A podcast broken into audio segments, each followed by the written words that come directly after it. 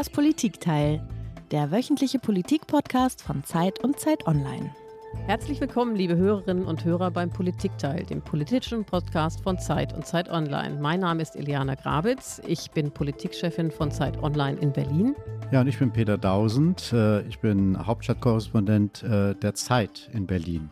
Und wir wollen uns in den kommenden 60 Minuten mit einem Thema befassen, das viele Menschen, auch viele Hörerinnen und Hörer unseres Politikteils hier, sehr bewegt. Wir haben jedenfalls zahlreiche Mails und auch Zuschriften bekommen, in denen der Wunsch nach mehr Hintergrundinformationen und nach mehr Einsicht in komplizierte Zusammenhänge geäußert wurde.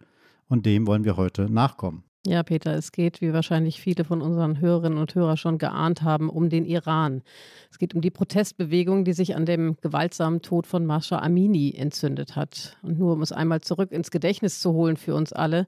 Es ist ja fünf Wochen her, dass die 22-jährige Kurdin von der iranischen Sittenpolizei verhaftet wurde, weil sie ihr Kopftuch nicht ordentlich getragen hat.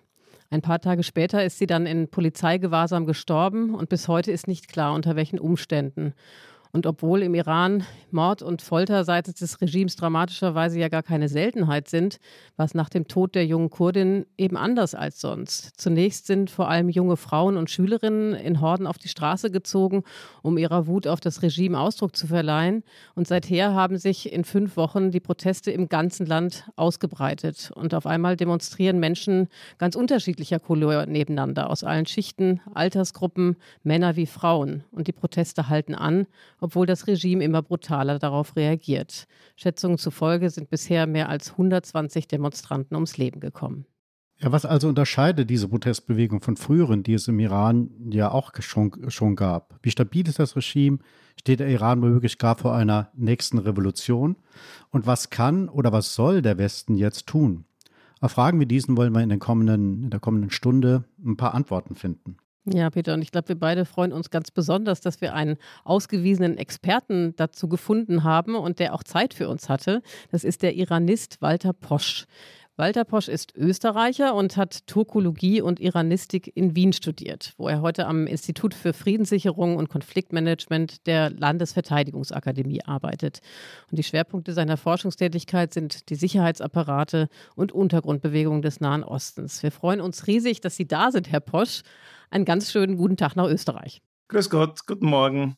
Ja, Herr Bosch, vielen, vielen Dank, dass Sie gekommen sind heute zu dieser Sendung. Und wie jeder Gast ähm, haben Sie uns auch ein Geräusch mitgebracht und das wollen wir zum Einstieg mal hören.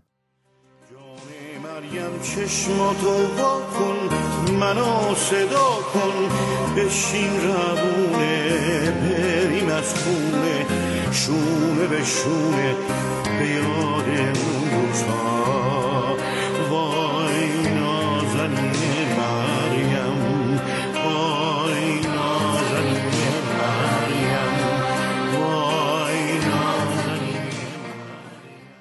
ein Lied, die ersten Töne eines Liedes zumindest haben wir da gehört.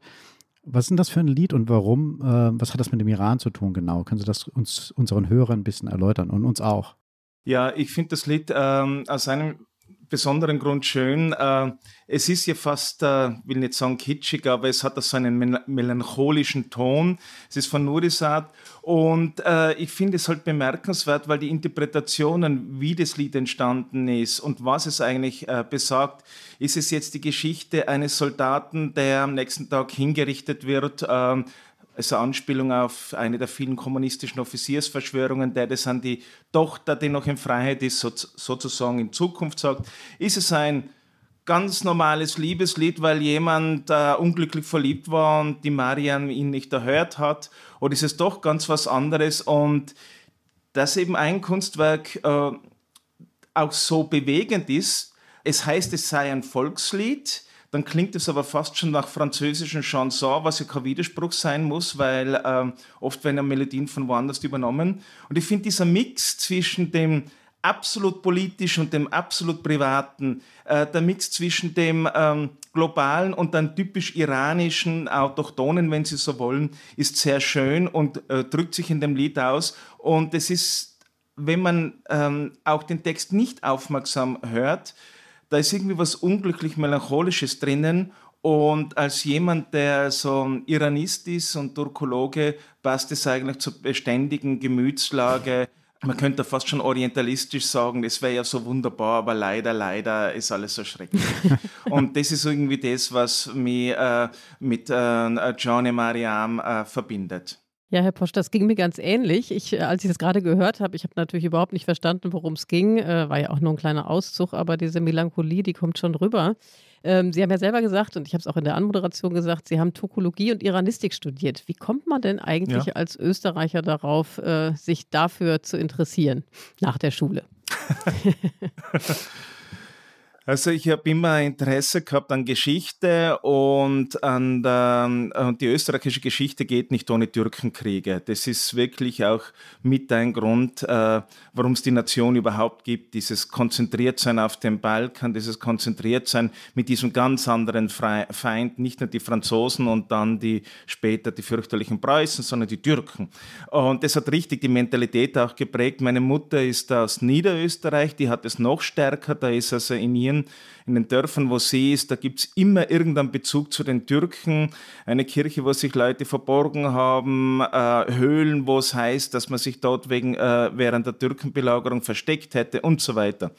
Und ich wollte dann mehr wissen und ich hatte auch ähm, türkische Nachbarn in Hall in Tirol und da habe ich sozusagen von der Straße her ein bisschen Türkisch gelernt, das Erzählen und äh, die ersten Flüche, wie ich dann später draufgekommen bin, wie man mir dann in Istanbul erklärt hat, so spricht man gar nicht, schon gar nicht als angehender Akademiker. Und habe mich dann entschlossen, in Wien Turkologie und Islamkunde zu studieren, aus zwei weiteren Gründen eigentlich, ähm, um mein historisches Interesse zu äh, befriedigen, sozusagen. Ich ähm, bin ja äh, so gesehen äh, Orienthistoriker. Und das Zweite ist, weil ich mir gedacht habe, da lerne ich doch noch eine lebendige Fremdsprache dazu. Neben Osmanisch haben wir ja auch modernes Türkisch gelernt und äh, dann eben Persisch noch dazu. Und äh, beide Sprachen und also die Fähigkeit, mich in beiden Sprachen auszudrücken, zu lesen, zu schreiben, äh, hat mir dann ja auch beruflich genützt.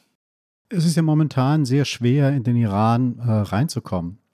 Für Sie mit Sicherheit äh, besonders bedauerlich, weil man als Iranist natürlich jetzt äh, sehr viele Informationen gerne hätte, sehr aktuell auch. Wann waren Sie denn das letzte Mal da? 2014. Und wie bekommen Sie momentan Ihre Informationen? Wie läuft das? Naja, äh, also Sie können nicht einfach im Iran anrufen und die Leute fragen und man bekommt schon Informationen, wenn man weiß, was man sucht. Ich habe immer damit gerechnet, dass es irgendwann einmal, weil ich über Sicherheitspolitik und weil ich vor allem auch über Streitkräfte arbeite, dass es irgendwann einmal zu dem Zeitpunkt kommen wird, da ich nicht in den Iran kann. Ich habe auch äh, Kontakte und sogar Freundschaften, die ich als äh, reiner Historiker noch hatte, abgebrochen, weil es zu gefährlich worden wäre für diese Leute. Das heißt, dass das Kontinuum, wo ich Anfang der 90er Jahre regelmäßig im Iran war, bis später, das, das wäre zu gefährlich gewesen mit dem, was ich äh, beruflich dann später für die EU gemacht habe. Eigentlich ab dem Zeitpunkt, wo ich auf der Landesverteidigungsakademie zu arbeiten begonnen habe. Da ist mir in einem anderen Feld. Man muss natürlich ähm, auch damit rechnen, dass ähm, wenn man äh, sich über den Iran äußert, dass das in Teheran von irgendjemand aufmerksam beobachtet wird. Das machen eigentlich alle Staaten des Nahen Ostens, die wissen ganz genau, wer was über sie redet und schreibt. Und die machen zwei Beurteilungen. Die eine ist, wie gut kennen sich die Leute aus und die andere ist, wie gefährlich sind sie. Das ist nicht unbedingt dasselbe. Und ähm, die Iranistik hatte ja 79, stand ihr vor einem ähnlichen Problem. Dann gab es auf einmal keine Möglichkeiten mehr in Persepolis zu graben und keine Möglichkeiten mehr in alle Handschriftensammlungen zu gehen. Und haben die Iranisten damals was gemacht, haben mal geschaut, was haben wir denn bei uns in Europa? Wir haben ja die, alle Texte, die wir hier haben, haben wir alles wirklich durchgesehen, durchgearbeitet. Äh, Ist das, was man vor 40 Jahren geschrieben hat, noch gültig?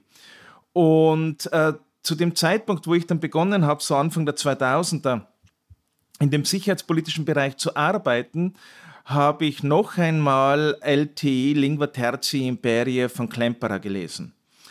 Und Klemperer schreibt eben, äh, äh, und mich hat beeindruckt, er beschreibt den korrekten Niedergang und den Untergang äh, des Dritten Reiches und hat als einzige Quelle den völkischen Beobachter. Und als Linguist und als Sprachwissenschaftler, er war ja Romanist, konnte er anhand der Sprache, des Tonfalls, der Kommasetzung sogar ähm, herausfinden, was eigentlich der Subtext von den Autoren ist. Und hat dann gesagt, nein, das muss dann äh, das Gegenteil sein oder da haben sie vielleicht Glück gehabt und so weiter. Und ich betrachte die, ähm, äh, ich mache sehr ungern äh, Gespräche, ich lese lieber. Ich kann gut lesen, ich weiß, wie man ähm, äh, ich glaube auch, das sollte man gerade als, äh, als Iranist einen, einen, ordentlichen literaturwissenschaftlichen Hintergrund haben. Ich weiß, wie ich eine Khamenei-Rede lese, ich weiß, wie, ähm, wie ich andere Reden lese und ich weiß, welche, welches Messaging gemacht wird. Wenn Sie auch nicht äh, äh, zurückkommen, es hilft ja schon einmal in unserem Bereich, wenn man mal liest, was, das, was die Leute drunten selber publizieren. Ich bin immer wieder, also nicht mehr überrascht, das schon länger nicht mehr, festzustellen, dass auch Kolleginnen und Kollegen, die sehr viel über den Iran schreiben, selten ähm, sich Material, das die Basicis publizieren, wirklich durchlesen. Und das ist auch hart, eine harte Sprache. Einiges vom Vokabular ist erst nachrevolutionär. Das gibt es in unseren Wörterbüchern nicht mehr. Einige Ausdrucksweisen sind sehr mühselig. Und das habe ich mir als über die letzten Jahrzehnte erarbeitet. Und ich äh, fange damit an. Dann ähm, gibt es natürlich immer bekannte Freunde und so weiter, die sehr enge Beziehungen zu gewissen äh, Leuten im Iran haben, ähm, in, den, äh, in das Land hinein. Und äh, dann gibt es Telegram. Und äh, ich beobachte die Telegram-Kanäle von sunnitischen Fundamentalisten aus der Wüste äh, bis äh, zu den Revolutionsgarden. Es ist alles sehr lehrreich, das ist alles sehr nützlich, wenn man eine Methode hat, wie man mit Text eben umgeht. Propagandasprache ist natürlich ganz wichtig und als äh, Orientalisten sind ja sehr textlastig. Wir lesen genau, wir analysieren, was meint er, was meint der Autor und so. Und äh, das ist sozusagen meine Methode und da bekommt man schon einmal viel raus. Ich bin sehr misstrauisch, wenn Leute nicht wirklich gut Persisch sprechen oder auch Dialekte verstehen, wenn man dann in den Iran geht und mit Leuten spricht. Man bekommt immer die Geschichte, die zu einem passt. Herr Posch, das ist wahnsinnig interessant, was Sie gerade geschildert haben, weil das äh, im Grunde natürlich auch auf andere Art und Weise, aber auch die Herausforderung äh, gut beschreibt, vor der wir als Journalisten und Journalistinnen im Moment stehen. Ne? Also, dass wir im Grunde genommen Drähte ins Land brauchen, ähm, aber natürlich immer äh, wahnsinnig aufpassen müssen, dass wir die Menschen, mit denen wir sprechen, äh, nicht zusätzlich in Gefahr bringen. Umso dankbarer sind wir, dass Sie heute bei uns sind. Ähm, und wir wollen uns jetzt gerne in der, im ersten Teil unseres Podcasts darüber unterhalten, ähm, wie stabil das Regime eigentlich ist und auch so ein bisschen der Frage nachgehen, der großen Frage nachgehen, ob der Iran eigentlich vor der nächsten Revolution geht. Ich würde gerne starten mit einem Ereignis am vergangenen Sonntag. Da ist im Evin-Gefängnis in der iranischen Hauptstadt Teheran ein Feuer ausgebrochen. Mindestens vier Gefangene kamen dabei ums Leben. Ich glaube, inzwischen ist klar, dass es sogar noch viel mehr waren und Dutzende weitere Inhaftierte sind wohl verletzt worden. Wollen wir zunächst einmal hören, wozu das Evin-Gefängnis dient. Das Evin-Gefängnis ist berüchtigt. Vor allem politische Gefangene sind dort inhaftiert. Anwälte, Frauenrechtlerinnen, Journalisten. Evin ist vielen Iranern zudem ein Inbegriff für Folter und Massenhinrichtungen. Und viele verhaftete Demonstranten wurden in den vergangenen Tagen und Wochen nach Evin gebracht. Bei vielen Iranern macht sich daher eine Angst breit. Regimekritiker könnten unter Ausschluss der Öffentlichkeit vorsätzlich umgebracht werden. Ja, das war ein O-Ton aus der Weltspiegel-Sendung vom vergangenen Sonntag hier in Deutschland. Was genau an diesem Tag im Ewin-Gefängnis geschah, ist ja noch unklar, äh, wie so vieles. Sie haben es ja eben auch beschrieben, weil eben so wenig Informationen rauskommen, ähm, gibt es da eben auch sehr viel Raum für Interpretationen. Was ist denn Ihre Interpretation der Ereignisse rund um das Gefängnis Ewin am vergangenen Wochenende? Also das Erste, was mir aufgefallen ist, war, äh, dass sehr schnell reagiert worden ist von den Sicherheitsbehörden und dass die sehr höflich reagiert haben und auch den äh, anderen Angehörigen ähm, und Inhaftierten erlaubt haben, mit den Familien zu reden, zu telefonieren, dass es ihnen gut geht. Äh, das sind schon Hinweise, dass da jemand äh, Gefängniswiderstand versucht hat. Gefängniswiderstand gibt es vor allem in der Türkei. Da gibt es ja regelmäßig Schießereien und richtige Kämpfe um die Hoheit in den Gefängnissen. Geht meistens von linksradikalen Gruppen aus. Und es scheint, dass, äh, dass sowas auch versucht worden ist, dass man mit Hilfe eines Feuers da Widerstand leistet und eventuell äh, die Wachen überwältigt oder sowas. Ähm, ich würde einen Unfall auch nicht ausschließen, aber mittlerweile, nachdem die so wenig ähm, Informationen rausgegeben haben, muss es gelegt worden sein. Und es ist für jede Gefängnisverwaltung eine Herausforderung, äh, weil es auch, und eine Blamage, weil es auch heißt, dass man das eigene Gefängnis nicht unter Kontrolle hat. Und äh, ich nehme an, dass sowas passiert ist und äh, würde aber das eher als Episode abtun, äh, weil es die Machtfrage, äh, es ist ein Prestigeverlust fürs Regime natürlich, aber es stellt die Machtfrage nicht wirklich. Die haben das rasch unter Kontrolle bekommen und äh, kümmern sich hier um den Narrativ in Europa nicht. Mir äh, ist halt aufgefallen, dass jetzt im Vergleich zu anderen schrecklichen Sachen Evin überproportional in den westlichen Medien vertreten war. Ja gut, es hängt ja auch an den spektakulären Bildern, die es dazu gab, ähm, äh, die man am letzten Wochenende ja gesehen hat. Wir haben ja gerade soeben gehört, äh, wofür das Wien-Gefängnis äh, steht. Es gibt ja kaum einen anderen Ort im Land, der so sehr die Willkür und die Gewalt des Apparates repräsentiert als dieses Gefängnis. Naja, Kachlisak, das war ja das brutalste Gefängnis, das war ja eine riesige Folteranlage. Äh, das war ja wirklich schlimmer als Wien. Okay, aber ich wollte noch einmal nachfragen. Also dieses äh, Ewin-Gefängnis trägt ja skurrilerweise ja den Beinamen Universität Ewin. Können Sie uns das erläutern, wo das herkommt? Ja, äh, da waren immer sehr viele Intellektuelle und Akademiker, vor allem in der Kaiserzeit, verhaftet. Und die haben sich dann gegenseitig Nachhilfe gegeben, beziehungsweise äh, manchmal sind äh, junge Aktivisten zum ersten Mal richtig mit Marxismus, Leninismus in ein Wien-Gefängnis äh, in Berührung gekommen und haben dann auch die Tude, also sich der Tudeh-Partei angeschlossen und so weiter.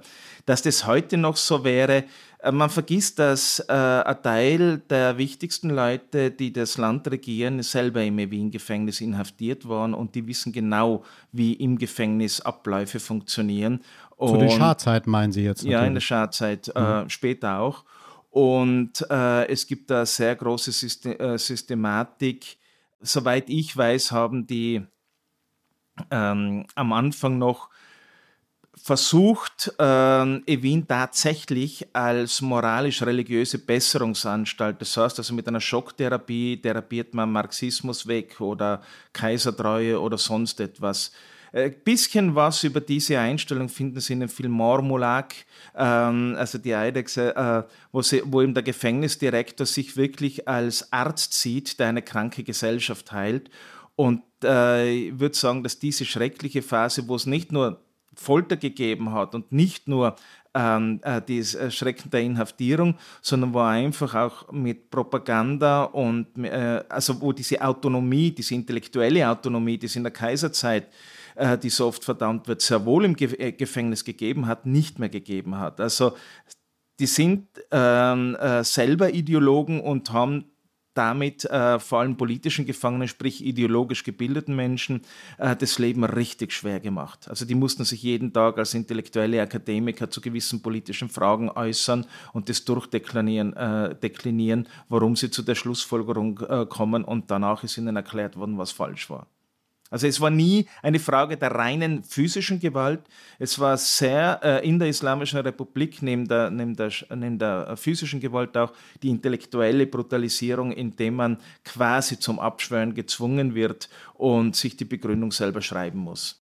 Gehen wir nochmal fünf Wochen zurück, Herr Posch, äh, nach dem Tod der 22-jährigen Kurdin. Hätten Sie damals damit gerechnet, dass die Proteste so lange dauern würden und überhaupt so heftig ausfallen würden? Also uns hier in Deutschland, diejenigen, die nicht so nah dran sind wie Sie, sicherlich thematisch hat das ja sehr überrascht. Ich bin auf den Fall aufmerksam geworden, als ich ähm, in, der, in, einem der iranischen Blätter gelesen habe, dass der Abgesandte der, äh, des Re Revolutionsführers in Kurdistan der Familie kondoliert hat. Dann auf einmal hat der äh, Sheikhul Islam Azahedon, also mitten in Bal äh, Balutschistan an der afghanischen Grenze, während einer Freitagspredigt kondoliert. Ganz off offiziell. Das, da bin ich draufgekommen, da steckt mehr dahinter. In Teheran waren dann diese Proteste, äh, die sehr heftig waren von der Jugend, aber sagen wir mal so, das sind jetzt Jugendliche, die das Regime noch nicht kennengelernt haben wozu das in der Lage ist. Das sind äh, äh, Kinder, die 2009 nicht äh, bewusst erlebt haben. Die sind sehr jung. Darf ich ganz kurz einhaken, weil das äh, wissen ja aber vielleicht äh, sehr viele Hörer nicht. Mhm. 2009 gab es schon mal eine große Bewegung, eine große äh, Protestbewegung im Iran, die sehr brutal niedergeschlagen wurde, wenn ich das kurz einhaken darf.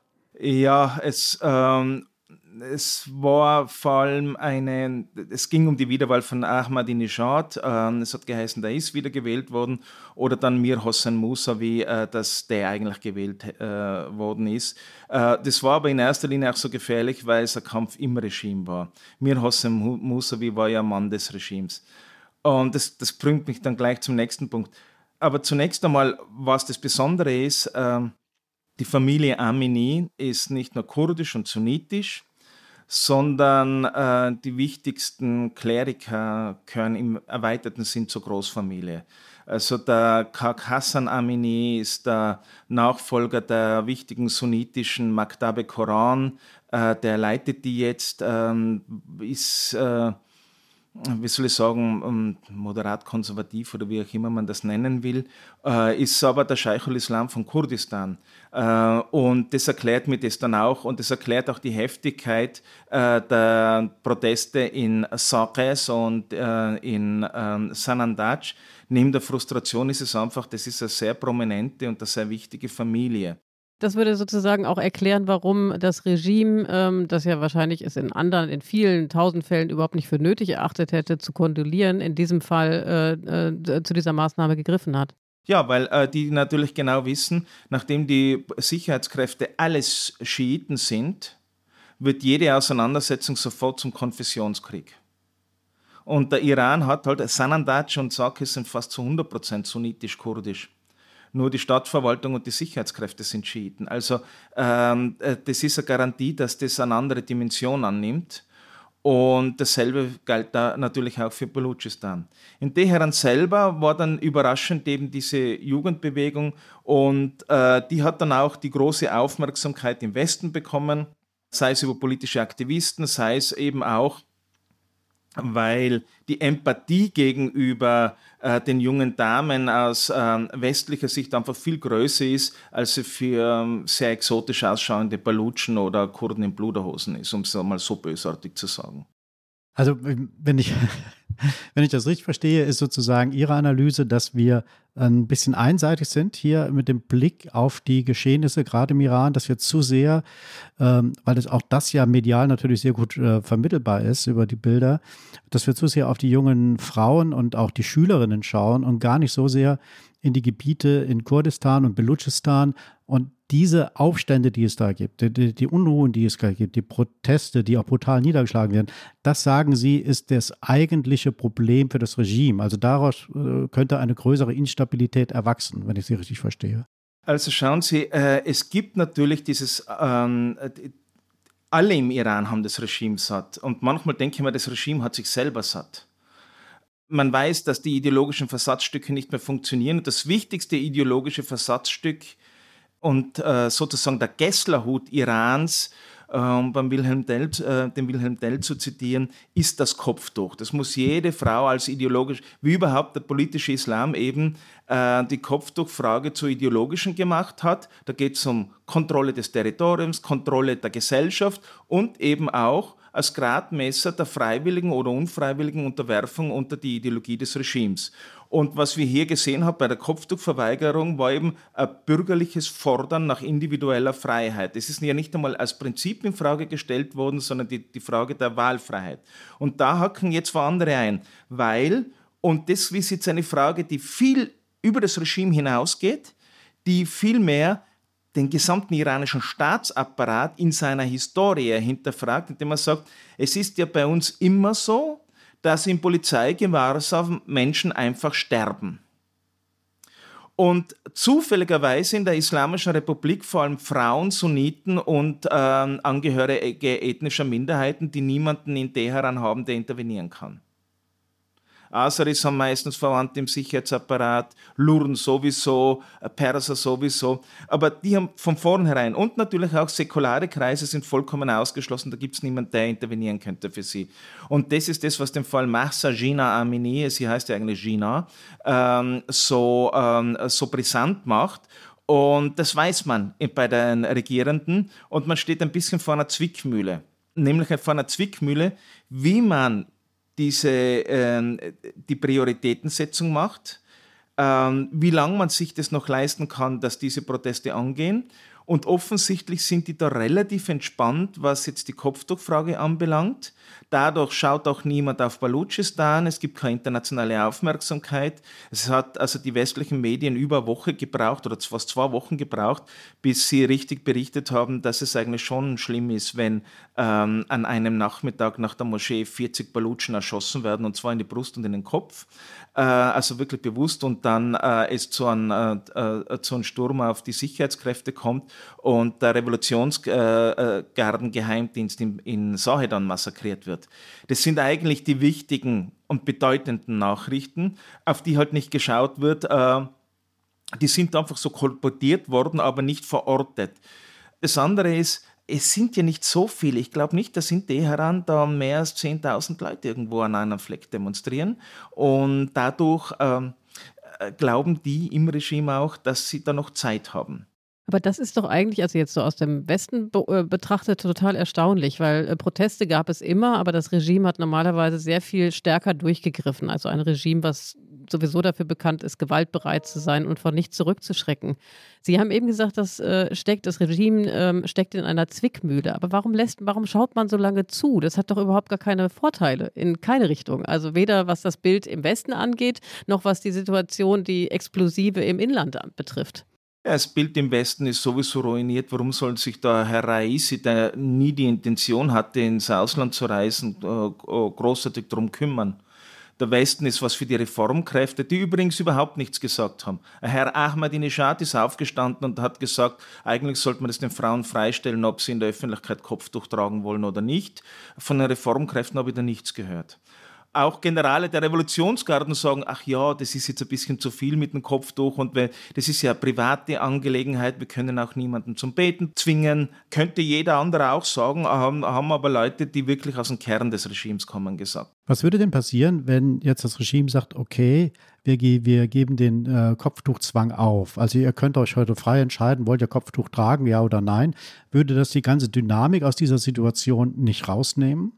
Es würde eine andere Dynamik öffnen. Und zwar gibt es die Nachfahren einer Organisation aus den 40er Jahren, der sogenannten Fedayane Islam, und für die ist das wichtig und auf die konnte das Regime sich immer verlassen. Das sind so quasi schiitische Fanatiker, die haben nicht die Mehrheit in der Gesellschaft, die haben auch nicht die Mehrheit innerhalb des islamistischen Spektrums.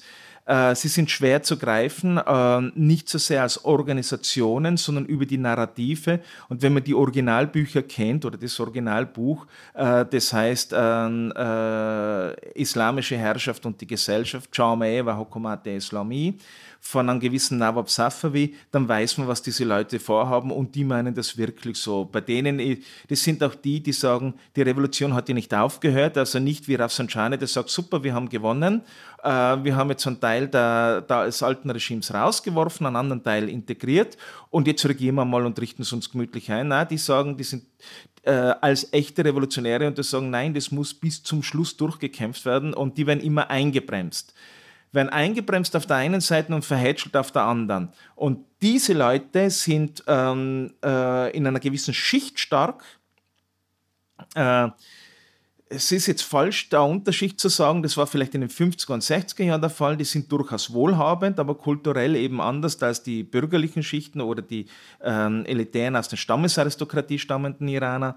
Äh, diese Leute meinen das ernst und für die ist das Kopftuch und die Möglichkeit, das zu kontrollieren, ihr Form des Klassenkampfes. Da werden also richtig, auch wenn Sie das, das Video gesehen haben von dieser Polizistin, wie die da äh, die äh, junge Dame abgekanzelt hat, das ist so typisch, da spricht die Wut eines gewissen Viertels in Teheran, die das richtig genießen. Die sind relativ stark, die sind vor allem im Sicherheitsapparat stark. Das weiß man. Und man wirft ihnen aber auch vor, dass sie ineffizient sind, dass also ihre Brutalität nichts bringt.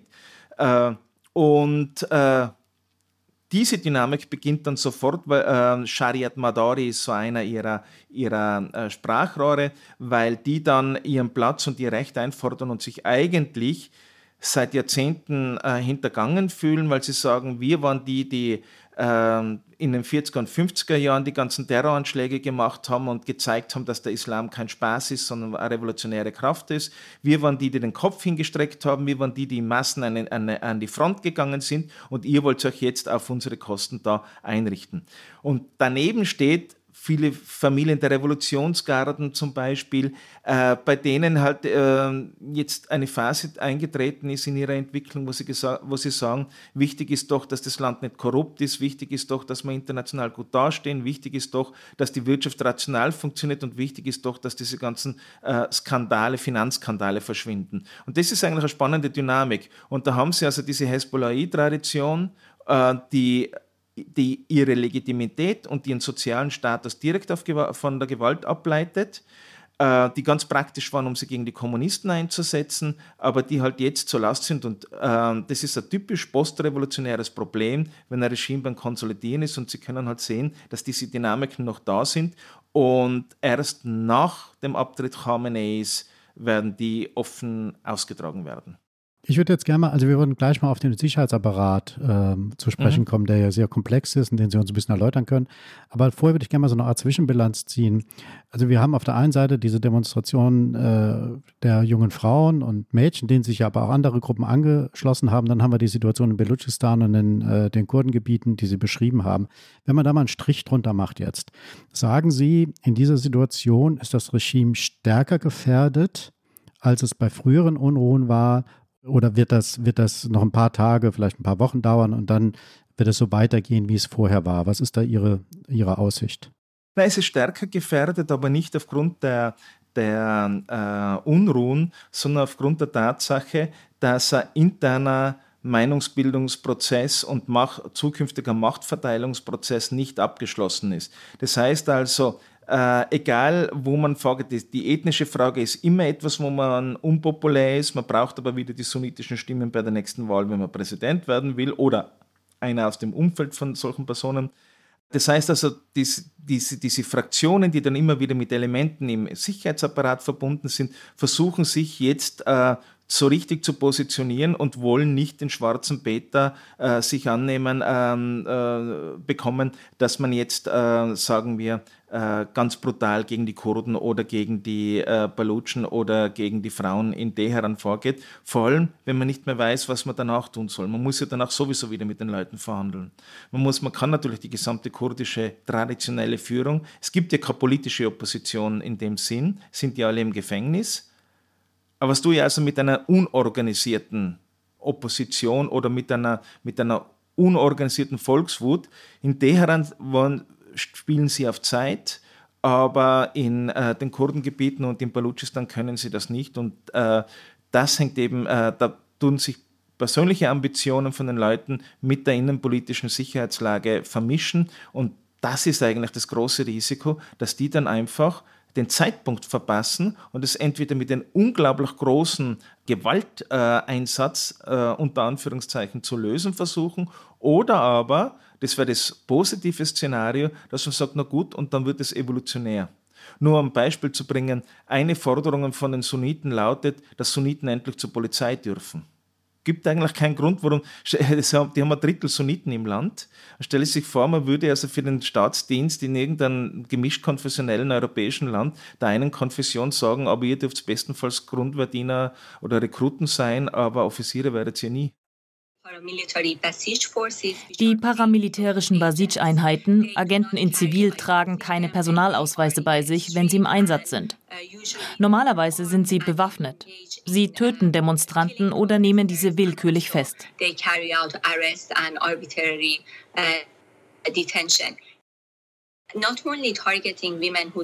Sie nehmen nicht nur Frauen ins Visier, die kein Kopftuch tragen, was seit Jahrzehnten sowieso nicht möglich ist, sondern sie greifen Frauen auch dafür an, wenn diese mit dem Kopftuch nicht ausreichend ihr Haar bedecken oder wenn sie zu viel Schminke benutzen. Ja, wir haben Raha Bahraini gehört, eine Iranerin, die für Amnesty International arbeitet. Der erste O-Ton, den wir gehört haben, bezog sich auf die sogenannten Basij-Milizen und der zweite auf die sogenannte Sittenpolizei, die ja auch die 22-jährige Kurdin gefangen genommen hatte. Herr Posch, es gibt ja diese These, die besagt, dass autoritäre Regime in dem Moment in Gefahr geraten, wo die Loyalität des Sicherheitsapparates beginnt zu zerbröseln. Also wo sozusagen eine innere Aushöhlung im Sicherheitsapparat beginnt. Sehen Sie irgendeine Tendenz, dass im Iran das passiert? Naja, ich sehe eher den Konkurrenzkampf der verschiedenen Elemente untereinander, äh, der auf allen Ebenen stattfindet. Äh, und Khamenei ist sozusagen der Revolutionsführer als Oberkommandierender, der kleinste gemeinsame Nenner. Eine Aushöhlung sehe ich momentan nicht. Sobald man es auf die internationale Sphäre bringt, geht es darum, dass das Land als Nation, Nationalstaat zusammengehalten wird dass es ein unabhängiges Land ist, dass es sich eben nicht anderen unterwirft und man ist im Bereich Nationalismus und äh, äh, der Rolle Irans in der Region eigentlich äh, da einer Meinung.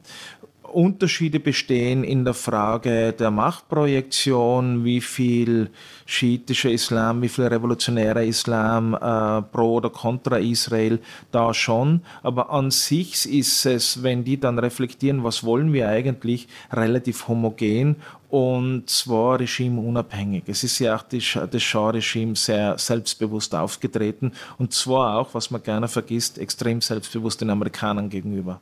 Herr Posch, mit Amerika haben Sie das Stichwort gegeben. Wir wollten uns ja im letzten Teil der Sendung ähm, noch darüber unterhalten mit Ihnen, was denn der Westen jetzt eigentlich tun kann in der gegenwärtigen Lage. Es wird ein Einreiseverbot für diejenigen gehen, die verantwortlich für den Tod von vielen Menschen in Iran sind. Darüber hinaus werden Vermögen eingefroren. Und es ist auch klar, wenn dieses Regime weiter auf seine Bevölkerung so einschlägt, dann wird es weitere Sanktionspakete gezielt für die Verantwortlichen geben.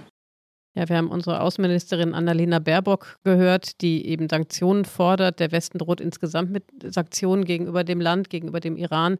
Das Land war aber bisher überhaupt gar nicht zu beeindrucken mit derlei Instrumenten. Wie sinnvoll ist das in der gegenwärtigen Lage? Da muss ich jetzt sehr vorsichtig sein, weil die Sanktionspolitik hat ja einen anderen Effekt auch, der nichts mit dem Iran zu tun hat. Gehen wir so an. Die erste Frage ist, was will man eigentlich vom Iran? Und im Nuklearabkommen ging es darum, dass dieses Programm, das iranische Nuklearprogramm, äh, maximale internationale Kontrolle hat. Und es ist auch das Programm, das am stärksten von der internationalen Gemeinschaft überprüft wird. Will man das oder will man das nicht? Das ist nicht ein, äh, ein Vertrag über Menschenrechte, auch nicht einmal über die Regionalpolitik Irans. Über das kann man alles reden, wenn einmal die Nukleargeschichte unter Dach und Fach ist. Will man das oder will man es nicht? Wenn man es will, dann sind Sanktionen kontraproduktiv.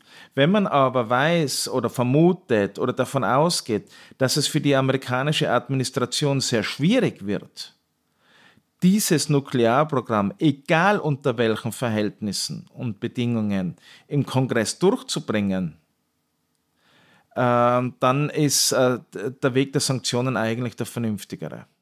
Es gibt ja schon äh, Forderungen von Saskia Esken, der SPD-Vorsitzenden hier, die Gespräche über das Atomabkommen auf Eis zu legen. Wie sehen Sie das? Wie gesagt, ich ähm, kann also nichts über äh, die deutsche Außenpolitik kommentieren. Ich habe das jahrelang für die EU gemacht. Da ist die Frage, will man das Nuklearprogramm unter IAEA-Kontrolle haben oder nicht?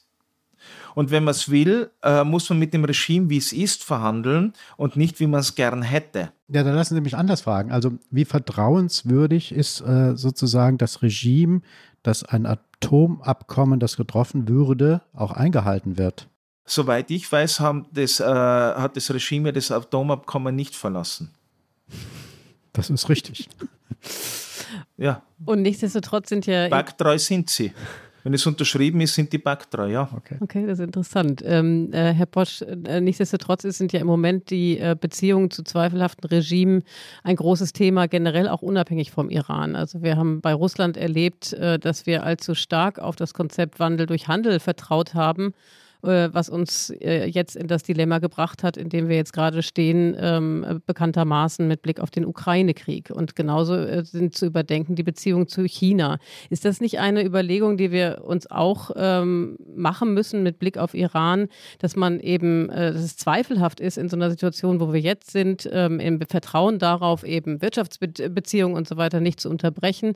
Jetzt nur die leise Diplomatie zu pflegen und nicht auch klare Worte zu sprechen, was die Menschenrechtsfragen betrifft?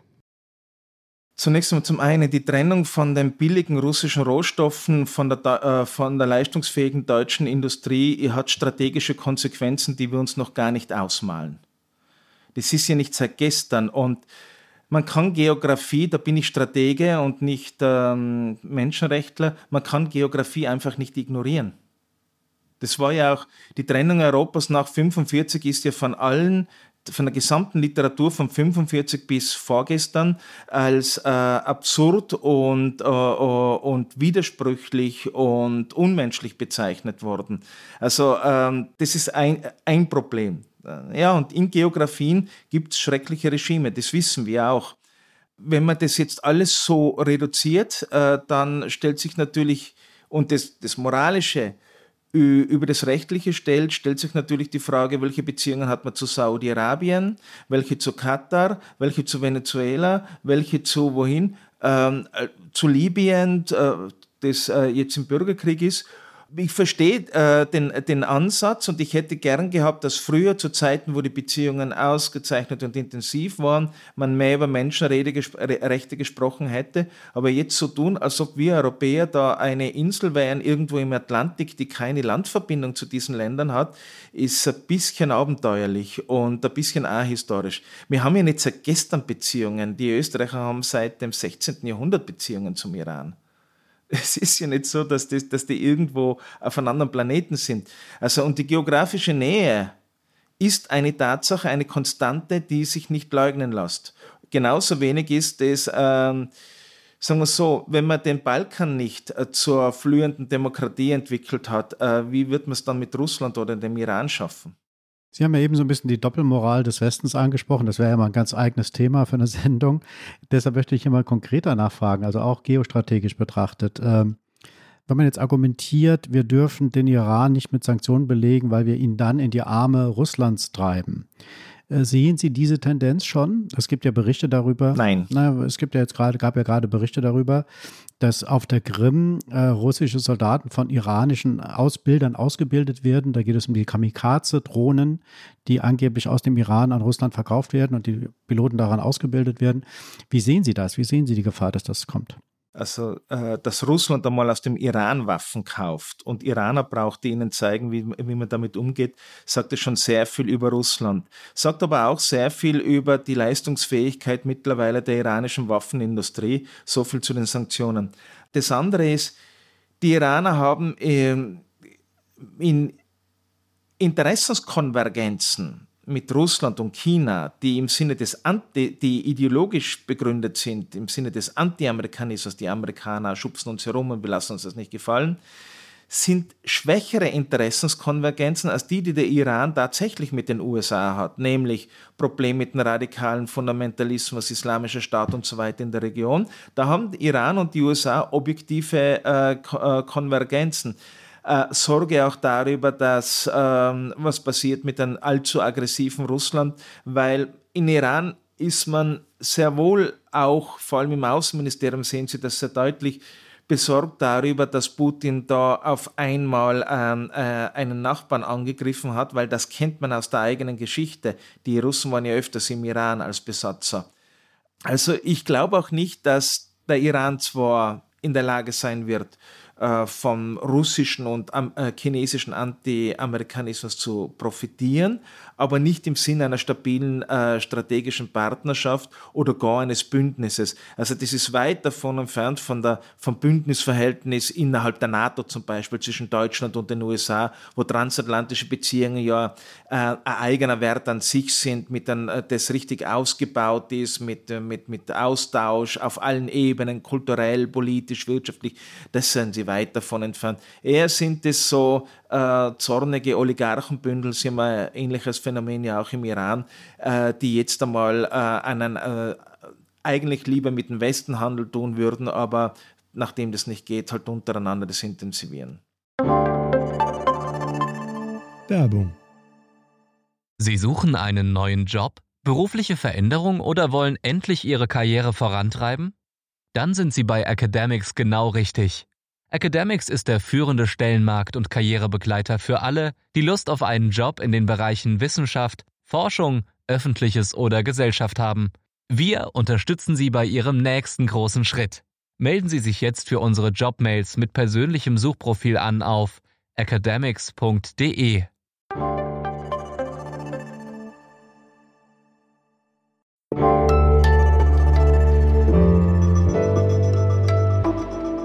Flop 5.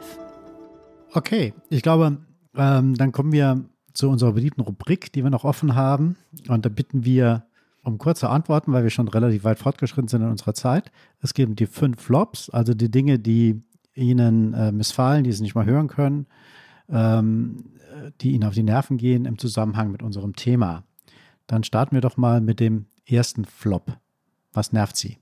Ja, oft wird davon ausgegangen, dass weil ich Persisch kann, auch Arabisch kann. Nein, ich kann nicht Arabisch. Ich kann es zwar irgendwie lesen.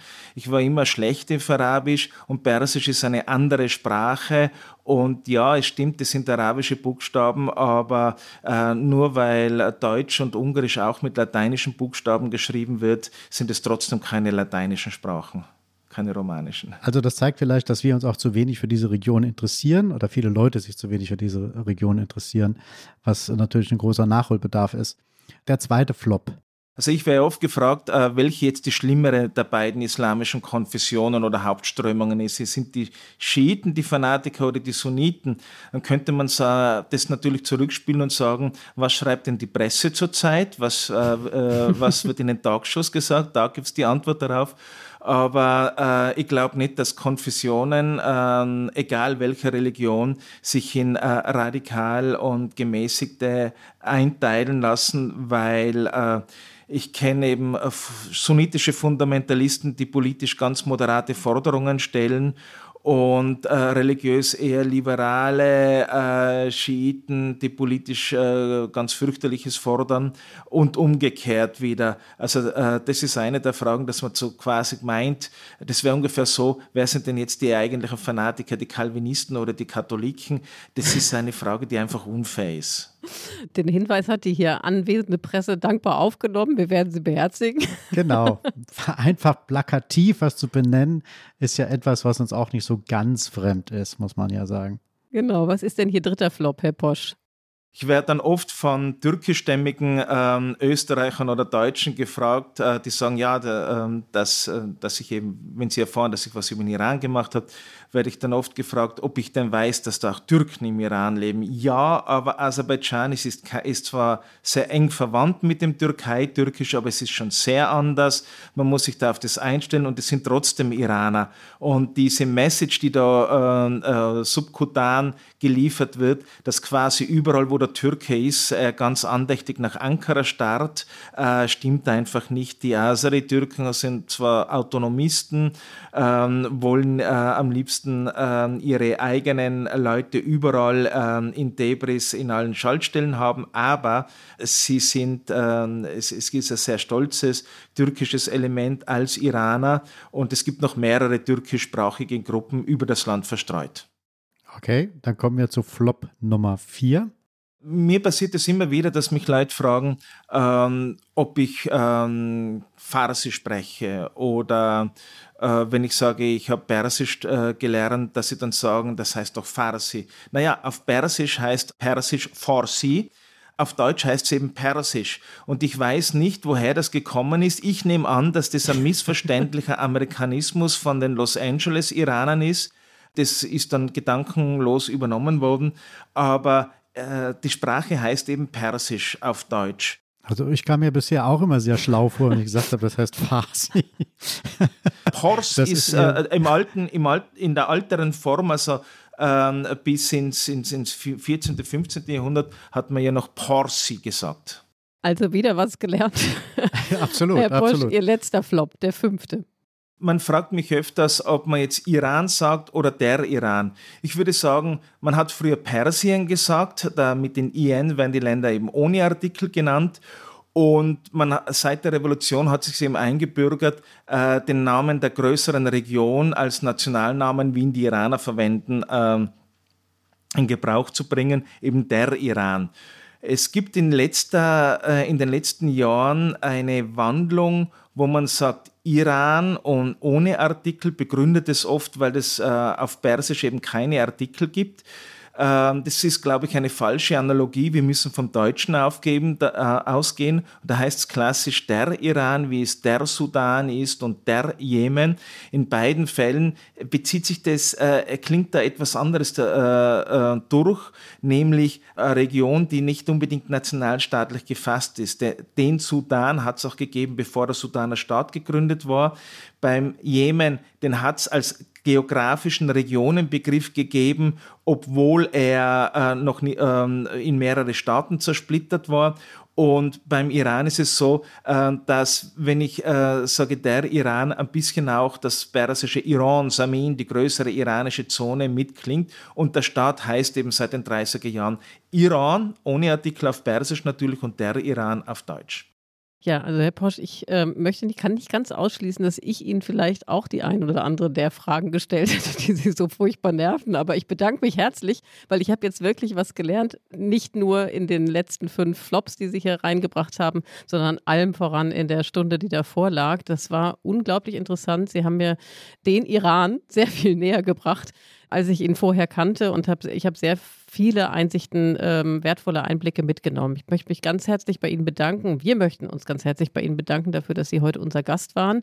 Und liebe Hörer und Hörerinnen, wenn Sie etwas äh, zu kritisieren oder zu loben haben, wenn Sie gute Ratschläge haben, wenn Sie einen Wunsch haben für ein Thema, was wir setzen sollen in den äh, nächsten Politikteilen, dann schreiben Sie uns gerne an unsere E-Mail-Adresse daspolitikteil.zeit.de. Und in der nächsten Woche, Peter, sind wir schon wieder dran, oder?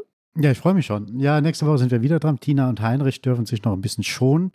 Uns bleibt uns noch äh, bei anderen Leuten zu bedanken. Bei Herrn Walter Posch haben wir das ja schon getan, dem Iranisten, der uns über den Iran sehr gut informiert hat. und wir bedanken uns bei Pia und Ole von Zeit Online, dem Team von Pool Artists, bei Katja und Christina für die wunderbaren O-Töne. Und äh, nochmal herzlichen Dank nach Wien und wir hören uns in der nächsten Woche wieder. Bis dann. Tschüss. Ganz herzlichen Dank, Herr Posch. Auf Wiedersehen. Tschüss nach Wien.